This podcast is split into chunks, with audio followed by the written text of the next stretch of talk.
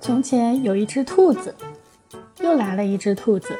它扶着耳朵站在第一只兔子的肩膀上。又来了一只兔子，它扶着耳朵站在第二只兔子的肩膀上。又来了一只兔子，它扶着耳朵站在第三只兔子的肩膀上。又来了一只兔子，它扶着耳朵站在第四只兔子的肩膀上。又来了一只兔子。它扶着耳朵站在第五只兔子的肩膀上，又来了一只兔子。它扶着耳朵站在第六只兔子的肩膀上，又来了一只兔子。它扶着耳朵站在第七只兔子的肩膀上，又来了一只兔子。它扶着耳朵站在第八只兔子的肩膀上，又来了一只兔子。它扶着耳朵站在第九只兔子的肩膀上，又来了一只兔子。它扶着耳朵站在第十只兔子的肩膀上，又来了一只兔子。它扶着耳朵站在第十一只兔子的肩膀上，又来了一只兔子。它扶着耳朵站在第十二只兔子的肩膀上，亲了长颈鹿一下。大家好呀，我是大雅。今天呢是大雅的笑话故事专场。我对笑话的理解是小时候看一个喜剧大师的采访。好像是严顺开，但我不太确定了。他讲喜剧的思路要情理之中，意料之外。说完，他还举一个例子，就是说有一个人上街买凳子，看到有一种塑料凳物美价廉，但是呢又怕用起来以后，如果把热茶杯子放在凳子上就会烫一个圈儿，就问老板说：“啊，老板，你这凳子怕烫吗？”老板就奇怪了，答道。屁股有多热呀？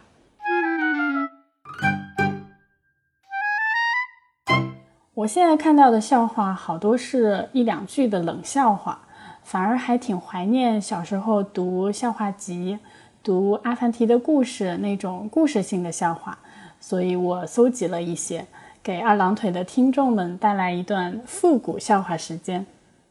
说有个人喝酒成瘾，天天醉倒在家里。酒杯不离口，日久天长得了病，大家都叫他酒鬼。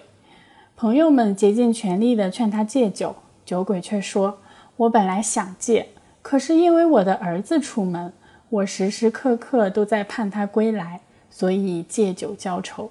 如果有一天我的儿子回来了，我一定戒掉这个恶习。”朋友们听了他的话，便说：“如果真有这个心，那么你就赌咒发誓。”我们才相信呢。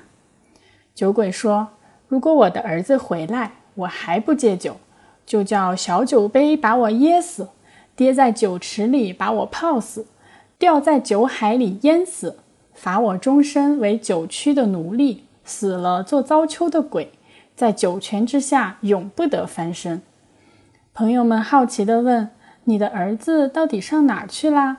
酒鬼答道。到杏花村去给我买酒去了。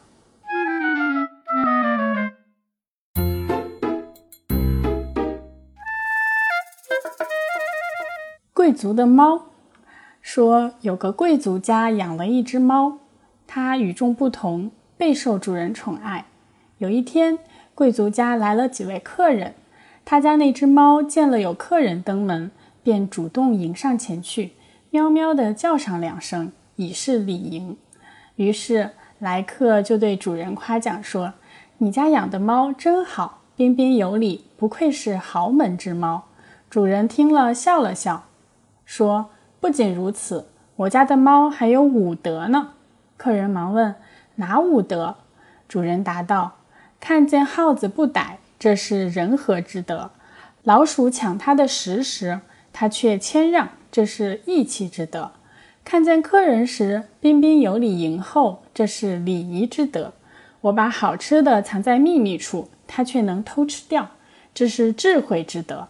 每逢数九寒冬，他趴在火炕上取暖安睡，这是修尊养性之德。著名的剧作家萧伯纳个子长得很高，可瘦得像一片芦苇叶，而切斯特顿既高大又壮实。他们两个站在一起，对比特别鲜明。有一天，肖伯纳想拿切斯特顿的肥胖开玩笑，便对他说：“要是我有你那么胖，我就会去上吊。”切斯特顿笑了笑说：“要是我想去上吊，准用你做上吊的绳子。”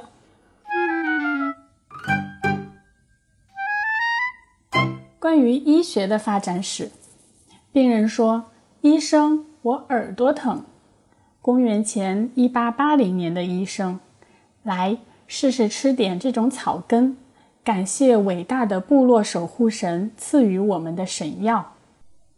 公元九百年的医生，别再吃那种草根，简直是野蛮不开化，不尊重上帝。这是一篇祈祷词。每天虔诚地向上帝祈祷，不久你的疾病就会痊愈。公元一六五零年的医生，祈祷什么封建迷信？来，只要喝下这种药剂，什么病都能治好。公元一九六零年的医生，什么药剂早就不用了，别喝那骗人的万能药，还是这种药片疗效快。公元一九九五年的医生。哪个庸医给你开的处方？那种药片吃半瓶都抵不上这一粒。来来来，试试科技新成果——抗生素。公元两千年的医生，根据最新研究，抗生素副作用太强，毕竟是人造的东西啊。来试试吃点这种草根。早在公元前一千八百年，文献里就有记载啦。的农民，一位年轻人开的车掉到了路边的沟里。就在年轻人不知所措的时候，一位农民牵着一匹叫洛克的马从这里经过。农民帮忙让马拉着那车，大声地叫道：“使劲拉，内维尔！使劲拉，巴特！使劲拉，科科！”最后，农民叫道：“使劲拉，洛克！”很快，车被拉了出来。年轻人不解地问农民：“你怎么会把马的名字叫错，而且还叫错三次呢？”是这样的，农民说：“我并不是叫错，洛克是一匹瞎马。如果只有他在拉车，他不会用全力的。”古人在避讳方面有许多特别的讲究，对于人的命名说法就令人难以接受。其中一条是。自己所取得的功名和所受的官职等，其名称中不能与父亲的姓名中的字相同，连同音也不行。于是便出了不少避讳的办法。吕公卓的儿子因其父名中有“卓”字，只好辞去了左作郎的官儿。元高的儿子在重阳节时不敢在家吃糕。刘越的儿子不能听音乐，也不能游嵩山、华山。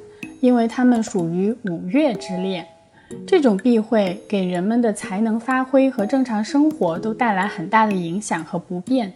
唐朝李贺是个才子，天赋聪明，七岁时便作得一首好诗。就因为他的父亲叫李进素，李贺就一辈子不能考进士。对此，当时的许多文豪都为他鸣不平，其中韩愈就和主管考试的人辩论过，他说。父亲名字中有“进”字，就不许儿子考进士；倘若父亲名字中有“人”字，难道就不许儿子做人了吗？崔大化家境贫寒，没钱买酒，每天吃两个酒糟做的饼子，寻求喝酒那种辣辣的滋味和晕乎乎的感觉。一天出门，朋友问他：“大清早喝酒，脸还红扑扑的。”崔大化说：“不瞒老兄说，只是吃了两个酒糟做的饼子。”回到家里，崔大化和妻子说了这件事儿。妻子说：“以后你就说喝酒了，也好装装体面。”过了几天，真的又碰到那位朋友，朋友还像以前一样问他同样的话，他就按照妻子的话做了回答。朋友追问：“是烫了喝，还是喝冷酒？”崔大化说：“当然是煎的。”那位朋友笑笑说：“那你还是吃的酒糟做的饼子。”崔大化又和妻子说了这件事儿，妻子责备他：“酒怎能说煎了喝呢？应该说是烫热了喝的。你那脑子可得多多注意了。崔大化点点头。几天后碰上那位朋友，这回崔大化主动说：“这酒我是烫了用的。”那个朋友问：“用了多少？”崔大化说：“两个。”朋友哈哈大笑，还是酒糟饼子。一位县官欲加害一名衙役，限他买一百个公鸡蛋，办不到治罪。这位衙役愁眉苦脸，唉声叹气。其女儿知道情况后，安慰父亲说：“到时我代您向官老爷回答。”县官见来人是衙役之女，喝问道：“你父为何不来？”女子答道：“禀告大老爷，我父正在坐月子，所以派我来请假。”县官大骂道：“你胡说！哪有男人生孩子的？”女子反问道：“男子不能生产，公鸡怎能下蛋呢？”县官哑口无言。某将军的女婿特别矮小。有一天，这位女婿配着一把长剑来拜访岳父大人。将军站在阁楼上，望着款款而来的女婿，高声喊道。是谁把我的女婿绑在长剑上了？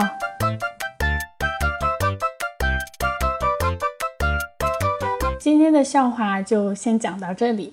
你有什么压箱底的笑话吗？期待你在评论区和大家一起分享呀！拜拜。彩蛋时间，大雅有一个压箱底的笑话，你要是听过的话，不要发出哦的声音哦。说。有一天，牙签走在森林里，看见一只刺猬。牙签招手说：“公交车。”